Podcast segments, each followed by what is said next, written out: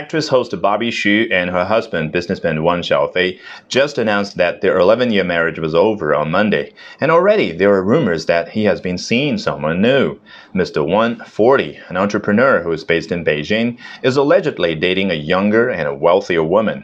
The affair had reportedly been going on for six months, and the paparazzi in China is said have been trying to get photographs of the mystery woman without success, as she lives in an exclusive and a heavily guarded property.